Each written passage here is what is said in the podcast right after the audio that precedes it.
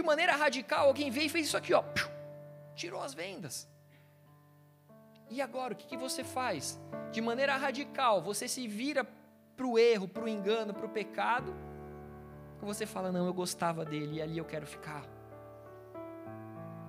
E aí eu contei para essa pessoa um testemunho que eu vivi, que há anos atrás, onde o Senhor me lembrou que eu tinha não sei quem aqui viveu esse tempo, quem teve isso, mas vocês lembram de uns duendes peladinhos? Era mais ou menos desse tamanho. Ele era um duende peladinho, com o bracinho abertinho e um cabelinho para cima, assim, colorido. Aí tinha o vermelhinho, o amarelinho, o rosinha, o azulzinho. E eu tinha dois desses duendezinhos que tinham ficado, como não tinha espaço em casa, o apartamento onde eu morava era pequeno, e meus pais tinham um sítio. E aí a gente colocou naquele sítio, como decoração, para aliviar o espaço da casa. E de repente, na primeira oportunidade que eu, quando, que eu tive, quando eu entendi que aquilo não era algo que agradava ao Senhor, mas que sim tinha uma origem que não era divina, na primeira oportunidade que eu tive, quando eu entendi que não era bênção na minha vida aquilo, eu fiz uma viagem unicamente com o intuito de destruir aqueles embaraços na minha vida. Eu falei, não importa se eu tenho alguma coisa para fazer, mas hoje o que eu tenho de mais importante para fazer é destruir aquilo que me aproxima de alcançar ao Pai. Tudo aquilo que me, me, me, me inibe de correr na presença de Deus. E se isso tem sido uma amarra na minha vida, eu vou tirar essa amarra porque eu quero correr na presença dEle. Eu quero voar na presença dEle. Eu quero me aproximar dEle. Ah, pastor, mas o que, que isso tem a ver? Aos olhos naturais, Nada. Mas aos olhos espirituais era um laço na minha vida que não me permitia de avançar. E essa é a importância de você estar aqui essas sete semanas, porque talvez você não saiba de muita coisa. E a palavra diz que o meu povo perece por falta de conhecimento. Mas voltando, a segunda coisa, eu havia falado a primeira, que era sobre um marco. A segunda depois, os israelitas, ao atravessarem o Rio Jordão, a, a, a, a criarem aquele memorial com as doze pedras, terem acessado esse novo tempo, terem eles feito esse memorial, eles fizeram então ali uma aliança com Deus, onde todos os homens que haviam nascido no deserto, eles foram circuncidados, eles foram marcados na sua pele, eles fizeram ali uma aliança com Deus. Eles se tornaram um povo totalmente diferente dos demais. Era o único povo que adorava a um único Deus, um povo que era marcado por esse Deus, que tinha uma marca que não era unicamente na pele, mas também no seu coração, de confiança, de amor. Um povo que tinha uma aliança com um Deus único, o Deus de Israel. Então, profeticamente, foi posto nas pessoas estabelecerem marcas nas suas vidas, como eu havia falado, algo que os ajudaria a lembrar daquele dia, não por algo que houvesse feito nesse plano natural. Não é só algo no plano natural, mas algo que tivesse um significado profético. Algo que nos fizesse lembrar do dia em que nós também atravessamos profeticamente um rio Jordão, em terra seca, para viver um novo tempo. Todos nós queremos viver um novo tempo. Todos nós temos a fé necessária para crer no impossível, de que Deus é capaz de abrir o rio para que nós venhamos a passar. Então, o próximo passo seria renovarmos a nossa aliança com o Senhor.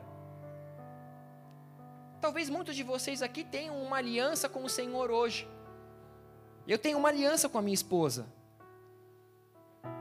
Mas já houve momentos da minha vida que essa aliança foi brilhante que essa aliança foi amassada, que essa aliança foi riscada, que essa aliança foi renovada.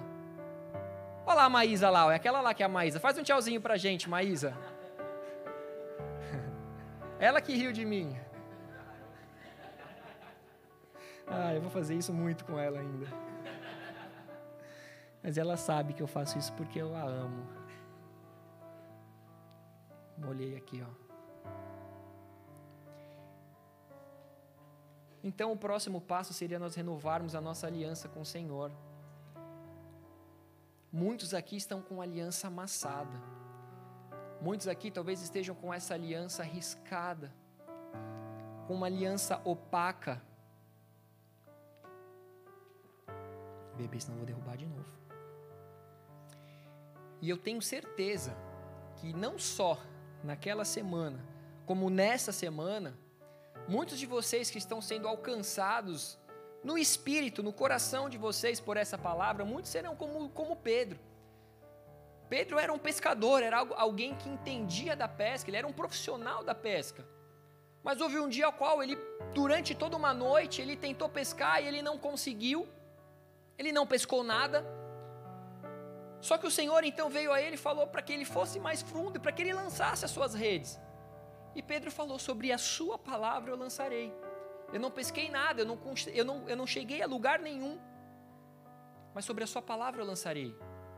E talvez você esteja vivendo dessa maneira hoje. Nada te dá certo, você não tem alcançado nada. Quando você ouve alguém dando testemunho, muitas vezes você briga com Deus porque acontece com os outros, não acontece com você. Você se frustrou com Deus por algo que aconteceu na sua vida. A sua fé, ela, por mais que ela esteja ativa, mas ela está se apagando. Só que se você tiver a fé necessária, a fé do tamanho de um grão de mostarda nessa manhã, para que você possa receber essa palavra e sobre essa palavra você lançar as suas redes, algo vai mudar, algo vai acontecer e você vai viver o que Pedro viveu, porque Pedro viveu uma pesca maravilhosa, e quando nós ouvimos, somos direcionados pela voz do Espírito, nós vivemos algo sobrenatural e maravilhoso.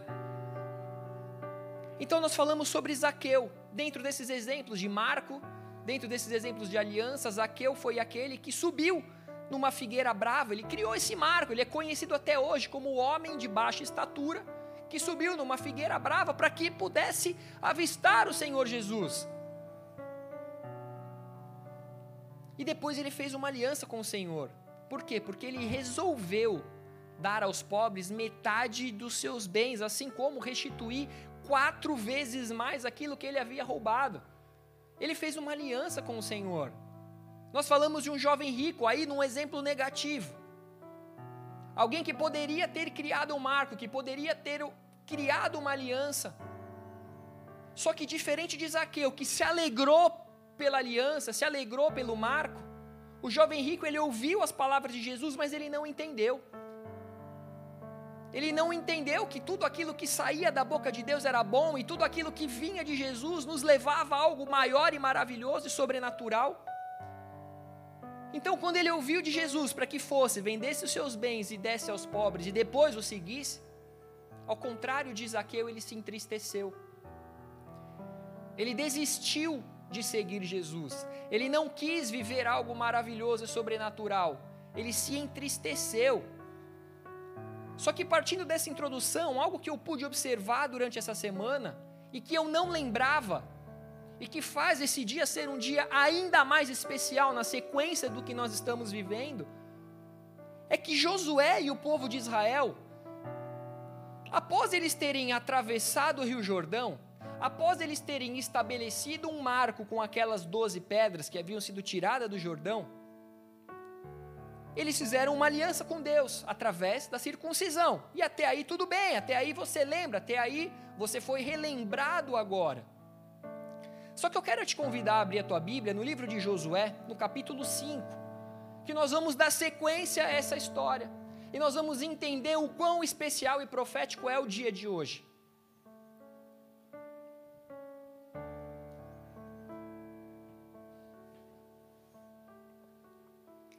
Josué 5, capítulo 5, versículo 8. Se você tiver sem Bíblia, acompanha com o irmão que está do seu lado, acompanha aqui no telão. Diz o seguinte: Tendo sido circuncidada toda a nação, ficaram no seu lugar no arraial até que sararam. Ou seja, para quem não sabe, a circuncisão é um processo delicado na vida do homem, né? que necessita de alguns dias de recuperação, porque uma parte do corpo humano é tirada fora, algo que é muito pior, mas muito pior do que uma mulher gerando uma criança, né? Porque dizem que a dor do parto é mais difícil. Muito pior, os homens sofrem muito. Disse mais o Senhor a Josué: Hoje removi de vós o opróbrio do Egito ou seja, o opróbrio do Egito foi removido de vocês quando vocês fizeram uma aliança comigo. pelo que o nome daquele lugar se chamou Gilgal até o dia de hoje.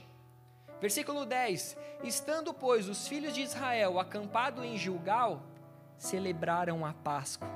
No dia 14 do mês, à tarde, nas campinas de Jericó. Repita comigo: celebraram a Páscoa. Após um memorial, após, memorial. após uma aliança, após uma aliança. Eles celebraram a Páscoa. Vocês estão entendendo o que está acontecendo? Isso é normal para vocês ou não? Amém. Dois entenderam. Amados, para alguns, pode ser apenas uma coincidência. Para mim, é Deus nos confirmando não só a palavra da semana passada, assim como o início profético de um novo tempo.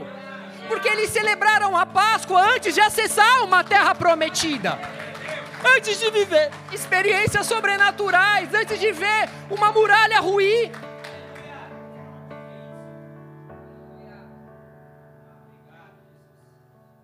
Inclusive, eu creio que me foi permitido estar aqui hoje de manhã pregando essa palavra, por quê? Porque eu preciso crer que toda a igreja entendeu esse momento que nós estamos vivendo, que possa viver junto. Você é parte desse corpo, você é membro desse corpo, e até o menor membro do corpo, ele é tão importante quanto todos os outros. Mas só para nós entendermos um pouco sobre a Páscoa. A primeira Páscoa ela aconteceu no livro de Êxodo, lá no início, quando eles estavam deixando o Egito, quando Deus decide libertar o povo através de Moisés. E uma palavra que tem tudo a ver com a Páscoa é libertação, é libertar. É o que nós estamos vivendo para você por uma coincidência, para mim como uma resposta de Deus, mas é o que nós estamos vivendo em sete semanas um tempo de libertação. O povo, o Senhor queria libertar aquele povo através da vida de Moisés, um povo que andava escravizado por mais de 400 anos. Então o que, que o Senhor fez? O Senhor enviou nove pragas ao Egito e a décima praga, que seria a pior praga, que seria aquela que dobraria o coração de Faraó, mas a décima praga seria a morte de todo primogênito dentro de todas as casas do Egito. E isso incluía a casa dos egípcios, a casa dos israelitas, a casa de estrangeiros, quem quer que fosse. Toda a casa seria visitada por um espírito de morte, onde o primogênito daquela casa seria morto. E foi nesse dia também que toda a família israelita havia sido orientada pelo Senhor para que eles tomassem um cordeiro, cordeiro esse, sem defeito, macho de um ano, e que seria imolado no crepúsculo da tarde. Esse era o direcionamento do Senhor. E como nós falamos aqui, tudo que vem da boca do Senhor é bom, tudo que vem da boca do Senhor gera maravilhas. Então eles tomariam o sangue desse animal, eles passariam nas ombreiras e na verga das portas, e naquela noite, eles comeriam juntos, em família, toda aquela carne assada do cordeiro nada poderia sobrar para o dia seguinte, assim como eles deveriam comer apressadamente, eles deveriam estar prontos, e todos os moradores da casa deveriam estar todos prontos para partir quando o Senhor mandasse partir. Eles teriam que comer aquele cordeiro prontos para deixar o Egito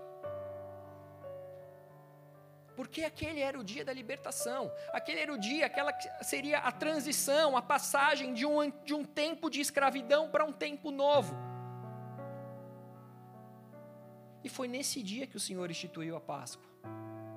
Essa é a origem da Páscoa. Naquela noite, o Senhor feriria todo o primogênito no Egito, desde homens até animais, ele estaria ali executando juízo sobre o Egito, porém o sangue seria por um sinal nas casas, onde o anjo da morte passaria reto por eles. E onde houvesse aquele sangue nas portas, eles não seriam ameaçados por aquela praga. Algo muito interessante que o apóstolo Géser falou esses dias foi: o sangue do cordeiro, passado na, na, na, nos umbrais, as ombreiras da porta, na verga da porta, o sangue, com o passar do tempo, ele escurecia. E o momento que o anjo da morte passou também era noite. O sangue não era possível ser visto. Ou seja, não se tratava de algo natural, mas a libertação que nós estamos recebendo através do sangue é algo espiritual, é algo sobrenatural, é algo poderoso. Então, Êxodo 12, 14 diz: Este dia vos será por memorial. A Páscoa se tornou um memorial e o celebrareis como solenidade ao Senhor nas vossas gerações, o celebrareis por estatuto perpétuo. Esse marco foi criado para ser celebrado para sempre.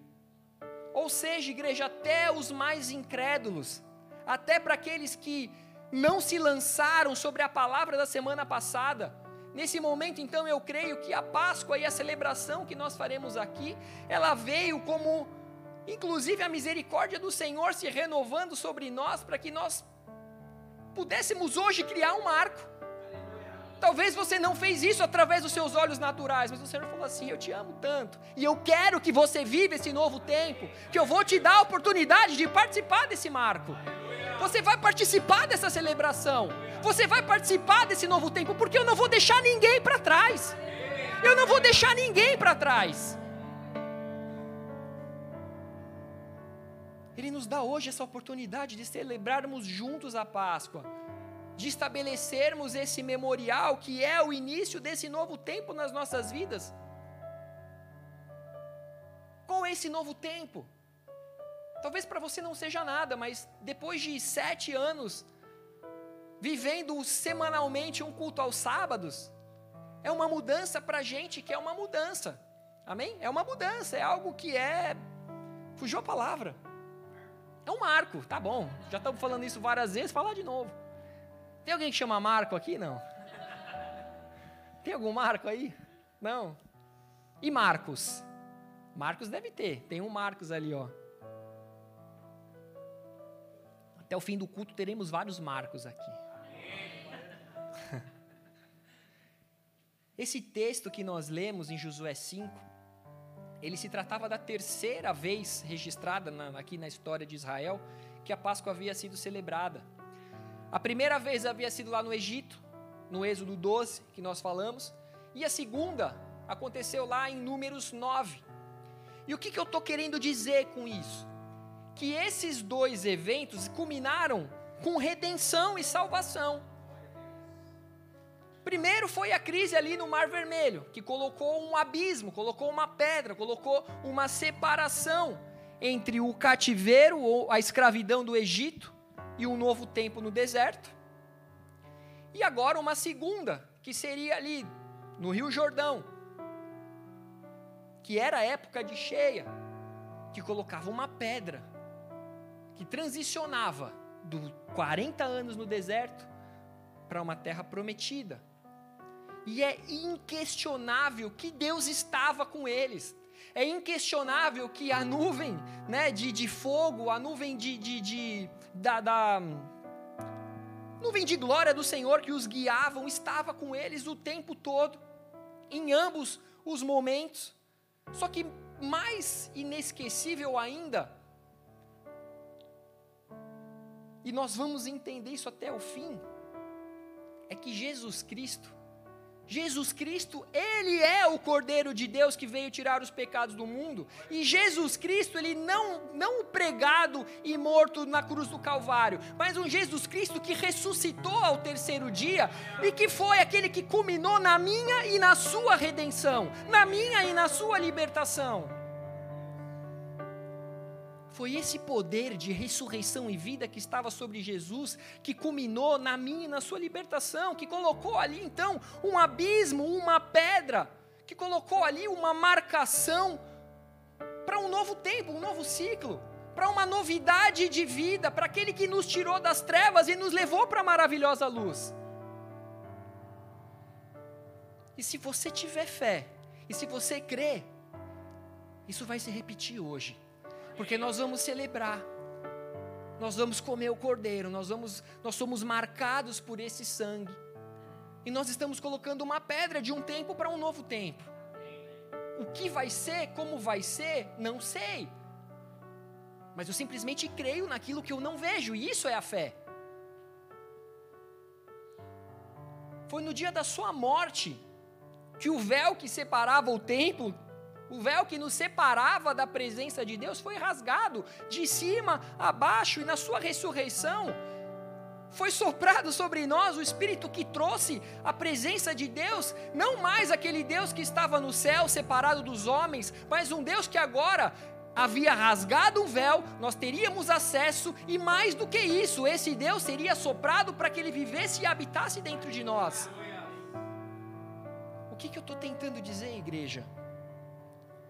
É que tudo que nós estamos vivendo nessa semana, desde o culto de sábado, hoje, essa mudança do culto de sábado para o culto de domingo, onde nós estaremos iniciando a nossa semana consagrando totalmente a Deus esse primeiro dia da semana, um dia também ao qual nós estamos celebrando a Páscoa nesse primeiro culto.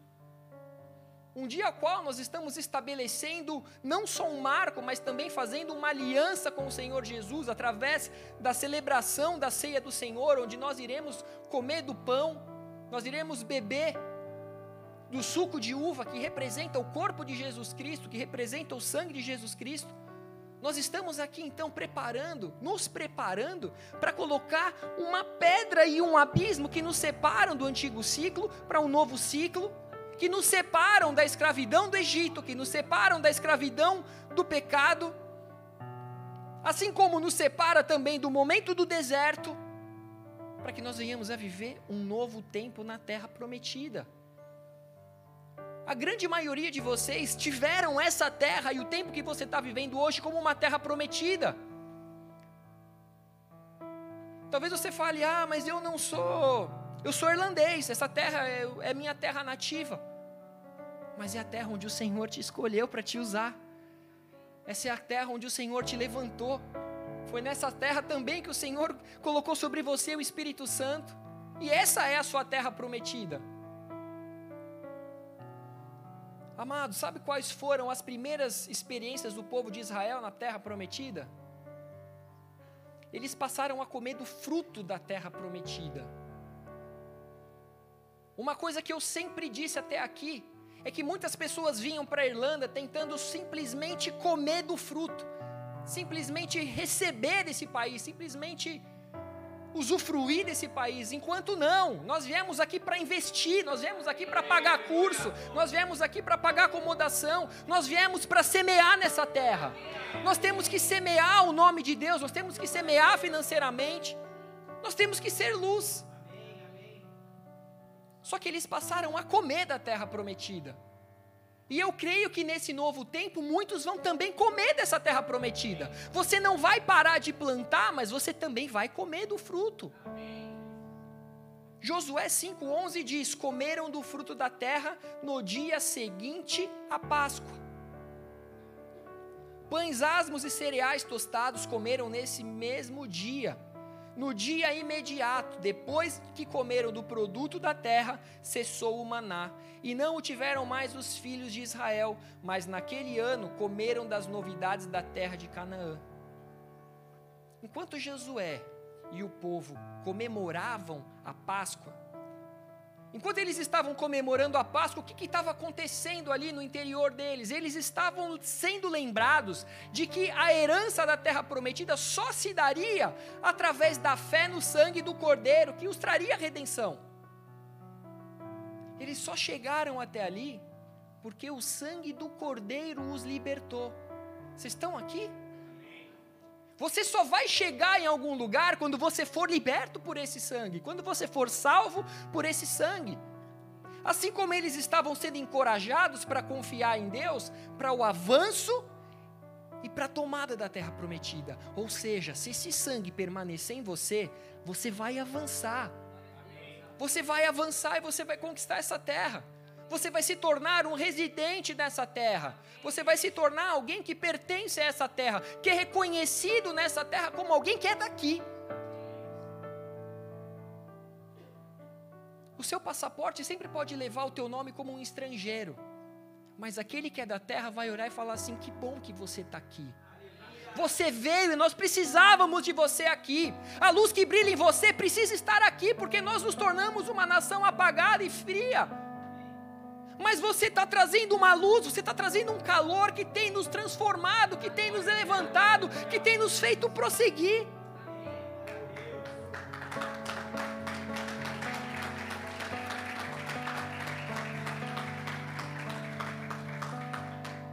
Do que, que você precisa ser liberto nessa manhã?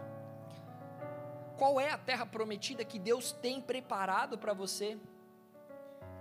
O Senhor está te dizendo que o maná vai cessar. O maná vai cessar, algo está pronto para mudar nesse novo ciclo, e isso não é ruim. O maná é maravilhoso, o maná sustentou aquele povo por 40 anos. Mas o fato de cessar o maná, isso não é ruim, mas agora eles estavam finalmente desfrutando das promessas daquela terra. O Senhor, Ele é aquele que tem sido nosso provedor até aqui, mas Ele está te dizendo, agora, eu quero te ensinar a responsabilidade de trabalhar a terra e se alimentar dela. Até aqui eu te sustentei, mas agora você vai trabalhar a terra e vai se sustentar dela. Fique em paz, não tenha medo. Plante as suas sementes, regue, porque o Senhor é quem dá o crescimento. vocês não são mais bebês. E eu falo principalmente para aqueles que não são mais bebês espiritual, porque o bebê espiritual precisa do maná todo dia chegando nele. Mas você cresceu, você amadureceu, você é homem, você é mulher de Deus. E você vai se alimentar também do fruto daquilo que você semeia. Então, se você semeia profeticamente, se você semeia em oração, se você semeia na leitura da palavra, se você semeia em amor, se você semeia em misericórdia, você vai receber, vai comer desse fruto. Ou seja, até aqui o Senhor nos ajudou e continuará conosco, continuará sendo nosso provedor, mas Ele não só irá nos permitir a viver um novo tempo, assim como te levará a experimentar os frutos do seu trabalho nessa terra te permitirá experimentar não só do maná que te alimentou até aqui, mas nós iremos provar agora do sabor da tâmara, da uva, do centeio, da azeitona e de tudo aquilo que essa terra pode proporcionar. O Senhor está te levando para um tempo onde você provará o melhor dessa terra. O Senhor está fazendo conosco como ele fez com Mefibosete. Quer? Mefibosete? Mefibosete era um cara que se via como um cão morto. Um dia ele era um cão morto, um aleijado, mas no outro dia ele estava sentado à mesa se alimentando com o rei de Israel. Ele estava ali numa mesa diante de um banquete, sentado com o rei de Israel. De cão a que senta à mesa do rei. Como você se vê hoje? Qual é a pior maneira que você se vê hoje? o que mais te abala emocionalmente, fisicamente, espiritualmente. Você vai se assentar com o rei nessa noite. Você vai receber do melhor, não só dessa terra, mas o melhor dos céus dentro de você.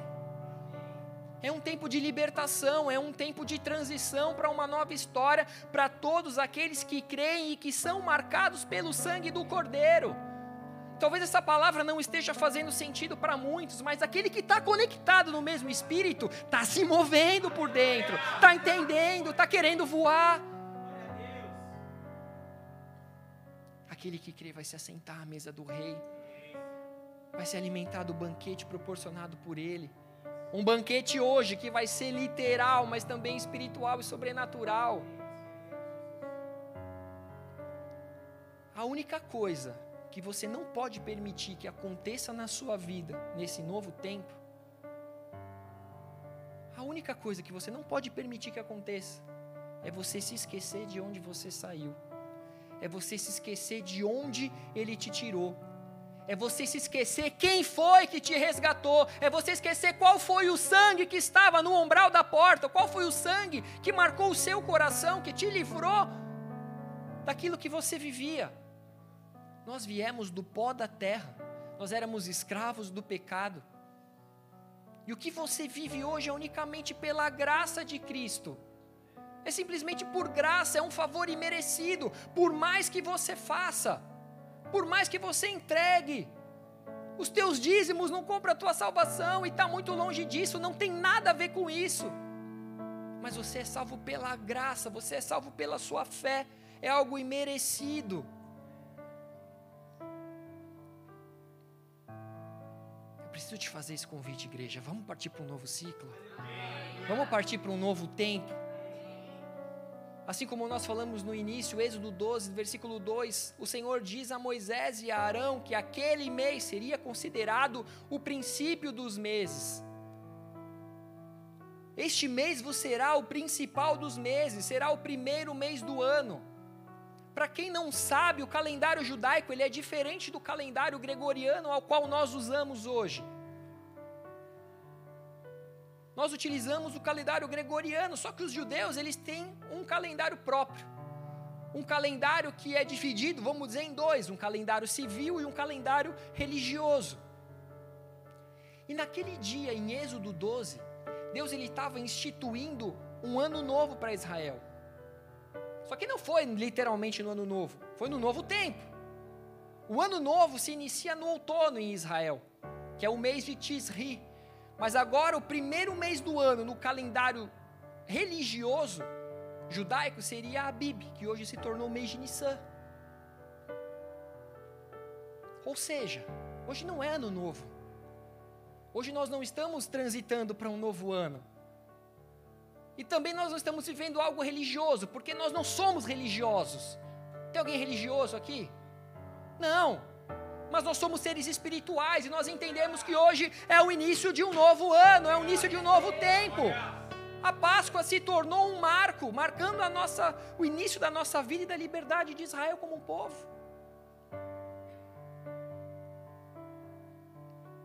Foi a partir da Páscoa que Israel viveu uma liberdade.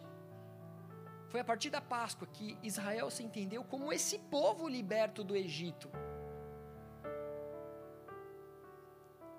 Só que nós sabemos que o povo de Israel sempre tendeu a se inclinar a outros deuses.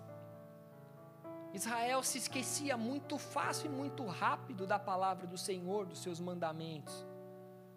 Então, a partir da conquista da terra prometida, nos tempos de Josué, o Senhor passou a estabelecer juízes em Israel, homens que julgavam o povo naquele tempo. Só que nesse tempo também, o povo passou a viver um ciclo onde eles se aproximavam de Deus, eles eram abençoados, então eles se esqueciam de Deus, eles se afastavam de Deus, adoravam outros deuses, recebiam sobre eles juízo, maldição.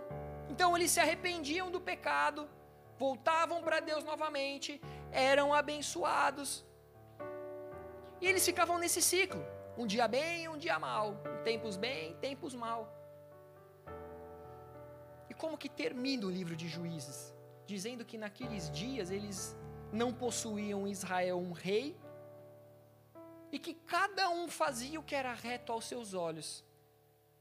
Bem parecido com o que a gente vive hoje, onde cada um faz aquilo que é reto aos seus olhos.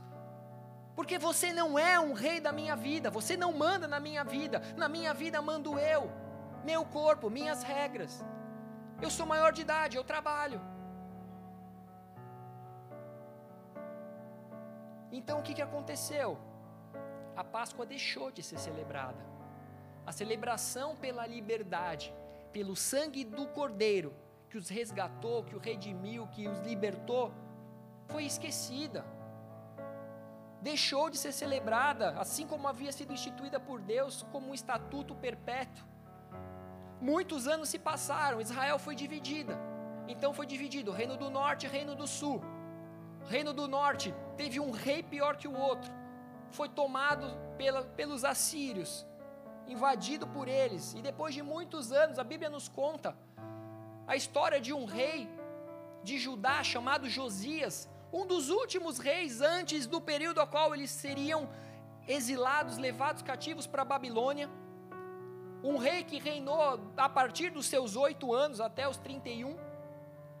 Mas a Bíblia nos diz que Josias, assim como eu, quero viver e quero ser visto por Deus e pelos homens, e assim como você vai viver e ser visto primeiramente por Deus e pelos homens, o rei Josias fez o que era reto aos olhos do Senhor e andou em todo o caminho de Davi e não se apartou dele nem para a direita e nem para a esquerda. Essa é a maneira a qual nós devemos nos posicionar diante de Deus. Fazer aquilo que é reto aos olhos do Senhor, sem se desviar nem para a direita, nem para a esquerda. Foi isso o que ele fez. Josias, assim como nós falamos a respeito de João Batista, ele era radical. Se tem que ser feito, vai ser feito. Só que aconteceu que um dia encontraram o livro da lei. Então eles leram o livro da lei. Olha só, o livro da lei estava perdido e esquecido. Mas no momento que leram o livro da lei para Josias, a palavra nos conta que ele rasgou as suas vestes. Ele rasgou as suas vestes em um momento de tristeza, de arrependimento, entendendo que o furor do Senhor deveria ser grande contra eles.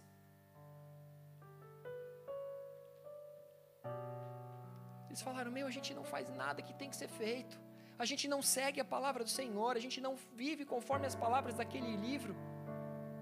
Então ele rasgou as, as suas vestes, e é exatamente isso que nós precisamos fazer quando nós descobrimos que nós não temos vivido segundo a vontade de Deus. Mas é isso que você tem feito quando você descobre que não tem vivido a vontade de Deus?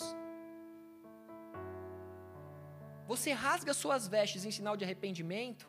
Ou você fala: ah, não, isso aqui é muito radical. Isso aqui é muito radical. Deus é muito radical.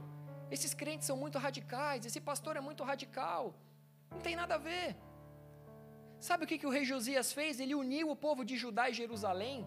Ele reuniu os sacerdotes, os profetas, o povo, do mais velho ao mais novo, do maior ao menor, e ele leu diante daquele povo a palavra da lei. Ele leu a palavra da lei. E ele colocou diante do povo e diante de Deus ele fez uma aliança com o Senhor, do povo com o Senhor. E qual era essa aliança? De seguirem e guardarem os seus mandamentos, os seus testemunhos, os seus estatutos de todo o coração, de toda a sua alma, cumprindo as palavras da aliança que estavam escritas naquele livro.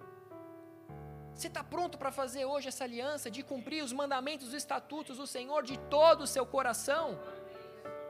De toda a sua alma. A palavra diz: o primeiro mandamento é esse, de amarmos ao Senhor nosso Deus, de todo o nosso entendimento, com todas as nossas forças. Igreja Josias fez uma grande reforma religiosa naquele tempo, assim como, de maneira radical, ele destruiu toda a idolatria que estava presente no meio deles. Ele destruiu os ídolos que estavam dentro do templo, ele purificou o templo, ele purificou o culto a Deus. Ele destruiu os altares idólatras, ele expulsou os médios, os sacerdotes pagãos, as, a, aquelas que. A, fugiu o nome. Quilemão, horóscopo, cartomante, tirou tudo. Ele falou: Isso aqui vai tudo embora. Isso aqui não faz parte mais da minha vida. Se não é de Deus, eu vou ser radical. Ele acabou com o sacrifício a outros deuses. E olha o que a palavra diz em 2 Reis 23, do 21 ao 22. Deu ordem o rei a todo o povo, dizendo: Celebrai a Páscoa ao Senhor Celebrai a Páscoa ao Senhor vosso Deus, como está escrito nesse livro da aliança, porque nunca se celebrou tal Páscoa como esta desde os dias dos juízes que julgaram Israel, nem durante os dias dos reis de Israel, nem nos dias dos reis de Judá. Josias ele resgatou a Páscoa então eles mataram o cordeiro da Páscoa. Em 2 Crônicas 35, 7 diz: Ofereceu Josias a todo o povo cordeiros e cabritos do rebanho, todos para os sacrifícios da Páscoa, em número de 30 mil por todos que se achavam ali. E se você continuar lendo esses versículos aí na sequência, fala sobre uma porrada de ofertas voluntárias dos príncipes, de não sei quem, de não sei quem lá todos aqueles que ofereceram, que levaram ofertas a Deus. Enfim, eles fizeram como não se fazia desde os tempos do profeta Samuel. Nem o rei Davi, um homem segundo o coração de Deus, é citado aqui. Ou seja, nos tempos do rei Josias, um povo que entendeu a importância de seguir e guardar os mandamentos e os estatutos do Senhor de todo o coração e de toda a alma. Eles viveram uma aliança com Deus. Infelizmente, isso não perdurou por muito tempo. Diferente do que pode acontecer com a gente. Porque se nós mergulharmos nisso, a gente pode viver isso por muito tempo. É isso que o Senhor espera, é isso que eu espero, até que Ele venha. O Diego orou aqui, Maranata, a hora vem Senhor Jesus, mas se isso não perdurar, a hora que Ele voltar, onde eu fico? Para onde eu vou? Ou seja, eu preciso criar marco, fazer aliança, celebrar a Páscoa e permanecer com o sangue do Cordeiro sobre mim. Permanecer dia após dia, semana a semana, mês a mês. Manter essa minha aliança brilhando, manter essa minha aliança forte. E onde tudo isso precisa nos levar, igreja? Nesses últimos dias, possivelmente, muita gente comprou deu, recebeu ovos de Páscoa. E não é nisso que está a verdadeira Páscoa. Vocês já entenderam tudo isso. Na Páscoa nós fazemos aqui uma grande ceia, no Natal nós fazemos uma grande ceia, um grande banquete. Nós festejamos e celebramos no Natal né, o, o, o nascimento de Jesus. Porém, o que, que aconteceu na Páscoa? O que aconteceu na Páscoa, o que ela nos representa, é o próprio Jesus inaugurando uma nova criação.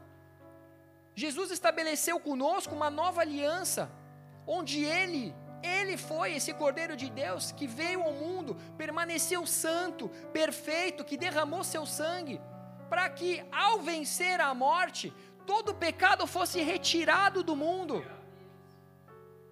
O que, que ele fez? Ele pegou a tua escrita de dívida e ele pregou na cruz do Calvário.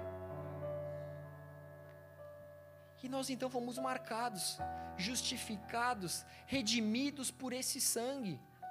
Então você, hoje, você tem esse sangue sobre a sua vida se você crê. E se você crê e recebeu esse sangue sobre você, você também venceu a morte. Você também vencerá a morte. Você não tem do que temer. Mas, pastor, como que eu vou vencer a morte? Igreja, o cordeiro que foi morto, ele ressuscitou e ele venceu a morte. O Cordeiro de Deus ressuscitou e venceu a morte. A palavra nos conta que no primeiro dia da semana, que era um domingo, Maria Madalena ela foi ao sepulcro de madrugada. Ainda era escuro. Só que quando ela chegou naquele sepulcro, ela viu que a pedra havia sido removida. Só que no momento que ela entrou no, no sepulcro, ela não encortou o corpo.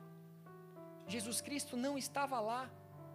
Lucas 24, do 4 ao 6 diz: Aconteceu que, perplexas a esse respeito, apareceram-lhe dois varões com vestes resplandecentes, estando elas possuídas de temor, baixando os olhos para o chão, eles lhe falaram: Por que buscai entre os mortos ao que vive? Ele não está aqui, mas ele ressuscitou. Ele ressuscitou, aplauda o seu Senhor. Jesus morreu, mas ressuscitou e venceu a morte.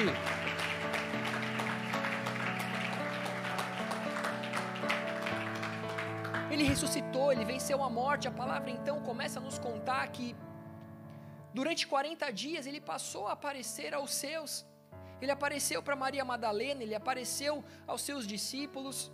Em João 20, 19 ao 22 diz: Ao cair da tarde, naquele dia, o primeiro da semana, trancadas as portas, primeiro da semana, era um domingo, trancadas as portas da casa onde estavam os discípulos com medo dos judeus, veio Jesus, pôs-se no meio deles e disse-lhes: Paz seja convosco.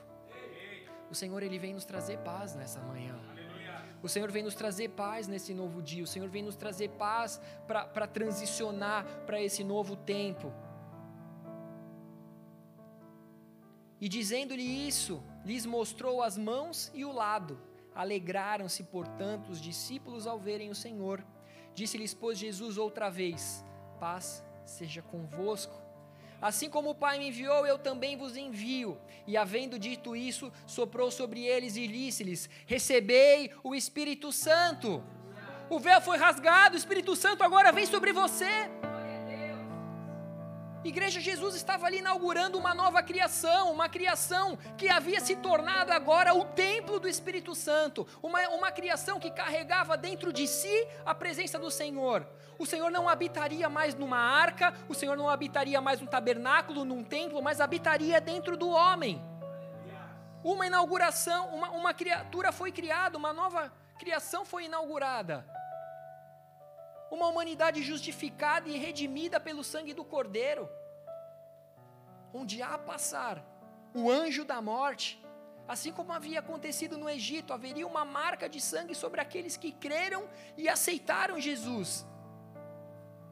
Ou seja, se houver alguém aqui que tenha medo da morte, saiba que a marca do sangue está sobre você. O inimigo ele pode estar ao teu redor, assim como nós falamos recentemente, rugindo como um leão, tentando te devorar, te tragar, mas o sangue está sobre você. Ele não tem acesso à tua vida. Mas dessa forma nós fomos livres, libertos para uma vida eterna, nos tornamos livres do pecado, nos tornamos livres de todo jugo e recebemos uma salvação que é eterna. E aqui nós voltamos para o início de tudo, porque Deus amou ao mundo de tal maneira que deu o seu Filho unigênito, para que todo aquele que nele crê não pereça, mas tenha a vida eterna. Vida eterna. Jesus cumpriu o, o, o, o propósito da sua vinda ao mundo em carne, quando ele morreu na cruz do Calvário como Cordeiro perfeito. Ali ele estava cumprindo o teu propósito, cumprindo o propósito da sua vinda. Santo, imaculado, ele ressuscitou ao terceiro dia na Páscoa, vencendo a morte e nos comprando por um preço de sangue. Ele cumpriu o seu propósito na terra. Ele atravessou as dificuldades. Você pode cumprir o seu de maneira santa. A palavra nos garante que assim como Cristo ressuscitou, nós também vamos ressuscitar. Assim como Jesus foi o primogênito entre os mortos, todos nós que cremos e que estamos em Cristo vamos ressuscitar. Esse é o poder da ressurreição e vida que está sobre nós. Um poder de ressurreição e vida que foi soprado por Jesus sobre cada um de nós ali em João 20, 22. Havendo dito isso, ele soprou: recebei o Espírito Santo. Recebei o Espírito Santo, é sobre Jesus que deve estar a nossa esperança. É, no, é nesse poder de ressurreição e vida que nós devemos colocar a nossa fé. Igreja, é por isso que a palavra da semana passada se une a essa palavra de hoje. É na infinita bondade e misericórdia do Senhor que hoje vai ser estabelecido um marco na história da igreja, na minha vida, na sua vida, nesse processo de mudança do culto de libertação que nós estamos atravessando que esse seja também uma marca dentro do seu coração, amém? amém? Que isso venha fazer sentido dentro de você. Uma aliança vai ser feita agora na presença do Senhor, através do sangue e do, e do, do, do, do pão que representa o corpo de Cristo. Nós vamos nos assentar à mesa com Ele. Nós comemora, comemoraremos a Páscoa do Senhor através do Cordeiro que foi morto, mas ressuscitou nós seremos marcados por esse sangue, que é a nova aliança. Eu já estou finalizando. Nós receberemos esse poder de ressurreição e vida, que nos capacitará para viver esse novo tempo, porque esse novo tempo, sem a presença do Espírito, é a certeza de você tomar pau, é a certeza de você morrer na praia. Mas se você recebe o Espírito, você está capacitado, e a cada dia Ele vai te capacitar. E para finalizar, nós podemos fazer no dia de hoje como o rei Josias. Nós podemos fazer uma reforma na igreja, nós podemos celebrar a Páscoa como há muitos anos não fazíamos, nós podemos estabelecer marcos, podemos fazer uma aliança, mas nada disso vai valer se nós deixarmos de ser radicais como João Batista e começarmos a conceder ao mundo pequenas concessões que te afastarão de Cristo ressurreto e que te aproximarão de uma religião. Você não veio aqui para viver uma religião, você veio aqui para viver esse poder de ressurreição e vida. Você não está aqui para viver concessões no mundo, mas você está aqui para ser radical como João Batista, radical como foi Josias, Jesus ele quer nos dar uma nova ótica da vida. Ele quer que nós vejamos a vida através dele e do sangue derramado por ele naquela cruz.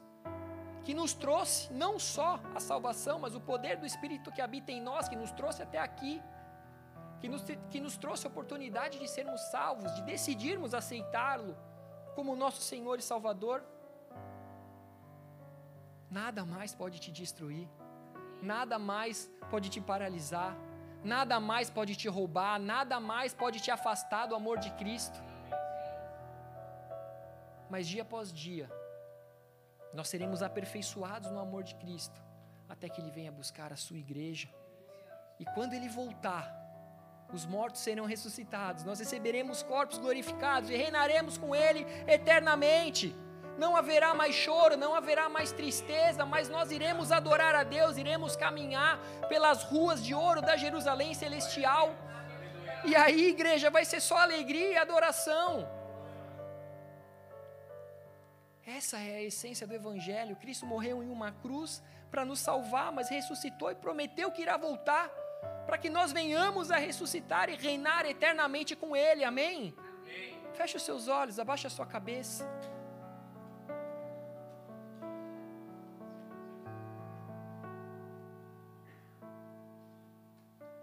Ele está aqui. Ele marcou um encontro conosco. Ele conhece o meu e o seu coração. Ele sabe a tua alegria em celebrar, em repartir o pão, em tomar, em comer do pão, em beber do vinho, que representa o corpo e o sangue. Mas a palavra diz lá em Apocalipse 3:20, eis que estou à porta e bato. Se alguém ouvir a minha voz e abrir a porta, entrarei, entrarei em sua casa e cearei com ele e ele comigo. Nós temos duas opções. Nós podemos comer um pedacinho de pão e beber um suquinho de uva, ou nós temos a opção de ceiar, de nos assentar à mesa com aquele que nos libertou. Nós temos a opção de, de sentar aquele que é o nosso Salvador, aquele ao qual nós podemos declarar que o meu Redentor vive, nós podemos declarar que Ele é o autor e o consumador da minha fé. Com quem você quer se assentar? Você quer se assentar sozinho a uma mesa para comer um pãozinho e um suquinho? Ou você quer sentar com o Senhor dos Senhores, aquele que tem o nome sobre todo nome, no céu, na terra e debaixo da terra? O que, que você quer viver nessa manhã? O que, que você quer viver nessa manhã? Você quer se assentar sozinho ou você quer se assentar com Jesus Cristo? Você quer ter um coração vazio e incompleto ou você quer ter o teu coração cheio da presença do teu Salvador, do Espírito Santo? Eu não conheço muitos de vocês. Existe uma luz na minha cara que não permite ver aqueles que estão vindo pela primeira vez, ou eu não sei quem está vindo pela segunda ou terceira. Mas o Espírito Santo, ele te conhece, ele está aqui, ele está te fazendo um convite agora. Esse convite é: se assente à mesa comigo. Abra o teu coração, permita que eu, que eu acesse o mais profundo do teu coração, que eu acesse cada uma das raízes que você tem permitido te prender num tempo passado, te paralisar, impedindo que você avance. Eis que estou à porta e bato, Ele está batendo a porta do seu coração. Se você abrir a porta do seu coração para que Ele acesse, Ele vai mudar a tua vida, Ele vai arrumar a tua casa, Ele vai mudar a tua história. E esse vai ser o primeiro marco na tua vida. Eu lembro como se fosse ontem, o dia que eu levantei a minha mão e fui tomado por essa presença. O dia ao qual eu fui constrangido por esse amor, abraçado por esses braços de amor. E talvez hoje seja o seu dia Talvez esse seja o dia ao qual Ele quer te abraçar. Ele quer acessar o teu coração, mas Ele não vai invadir. Você precisa abrir a porta. E você abre a porta no momento que você decide permitir que Ele acesse a sua vida. Eu quero te fazer uma pergunta agora. Quem são aqueles que vão permitir serem acessados pelo Senhor Jesus? Todos com os olhos fechados, todos com a cabeça baixa. Essa resposta não é para mim, mas essa resposta é para o Senhor Jesus que está aqui. Onde quer que você esteja, se você quer reconhecê-lo como seu Senhor e Salvador, Se você quer permitir que Ele acesse o teu coração, levanta sua mão no seu lugar. Você está levantando a mão não é para mim, mas é para Ele. Você está sendo encontrado não é por mim, mas é por Ele. Aleluia, glória a Deus, eu vejo a sua mão, mas muito mais do que eu. Os céus veem a sua mão, os anjos veem a sua mão, o Senhor Jesus vê a sua mão. Isso faz com que haja uma festa nos céus. Eu vou fazer uma oração e eu te peço que você repita essa oração no seu lugar. Senhor Jesus. Senhor Jesus. Hoje eu fui alcançado por ti. Hoje eu fui alcançado por ti. O timbre da tua voz me alcançou. O timbre da tua voz me alcançou. O teu amor me constrangeu. O teu amor me constrangeu. Os teus braços me aqueceram. Os teus braços me aqueceram. E hoje eu estou pronto. E hoje estou pronta. Para abrir a porta do meu coração. Para abrir a porta do meu coração. Para me entregar totalmente a ti. Para me entregar totalmente a ti. Para declarar que tu és o filho de Deus. Para declarar que tu és o filho de Deus. Que veio como homem e morreu numa cruz. Que veio como homem e morreu numa cruz. Mas ao terceiro dia ressuscitou. Mas ao terceiro dia ressuscitou. E hoje vive à destra do Pai Todo-Poderoso. E hoje vive à destra do Pai Todo-Poderoso. Eu o reconheço. Eu o reconheço. Como o meu único. Como o meu único. Senhor e Salvador. Senhor e Salvador. E te peço hoje. E te peço hoje. Escreve o meu nome. Escreve o meu nome. No livro da vida. No livro da vida. Pois eu quero. Pois eu quero. Fazer uma aliança contigo. Fazer uma aliança contigo. Eu quero cear a mesa contigo. Eu quero cear a mesa contigo. Porque tu és o meu único Deus para hoje e sempre. Porque tu és o meu único Deus para hoje e sempre. Em nome de Jesus. Em nome de Jesus. Senhor amado, Pai querido, olha para cada uma dessas mãos, Senhor. Olha para a tua igreja, Pai, nessa manhã que te exalta, que te adora. Olha para a tua igreja, Pai, que reconhece o teu poder, que reconhece o poder de ressurreição e vida. A tua igreja, Senhor, que se prostra diante de ti, reconhecendo quem tu és. Te peço que o Senhor possa marcar cada uma dessas vidas essa manhã, Pai. Que esse venha a ser um marco na vida deles, Pai. Que esse venha a ser um novo início de uma nova história, de um novo tempo, Senhor. Nós estamos prontos, Pai, para transicionar contigo, mas não nos deixe ir se a Sua presença não for conosco, Pai. Capacita-nos, Senhor, como igreja para recebê-los, abraçá-los, Pai, para que nós possamos caminhar juntos, para que nós possamos, Senhor, sermos uma cópia sua, que nós sejamos cristãos, Pai, não só na maneira de falar, mas na forma como nós caminhamos, nós agimos, nós nos portamos. Fica de pé no seu lugar, vamos adorar ao Senhor.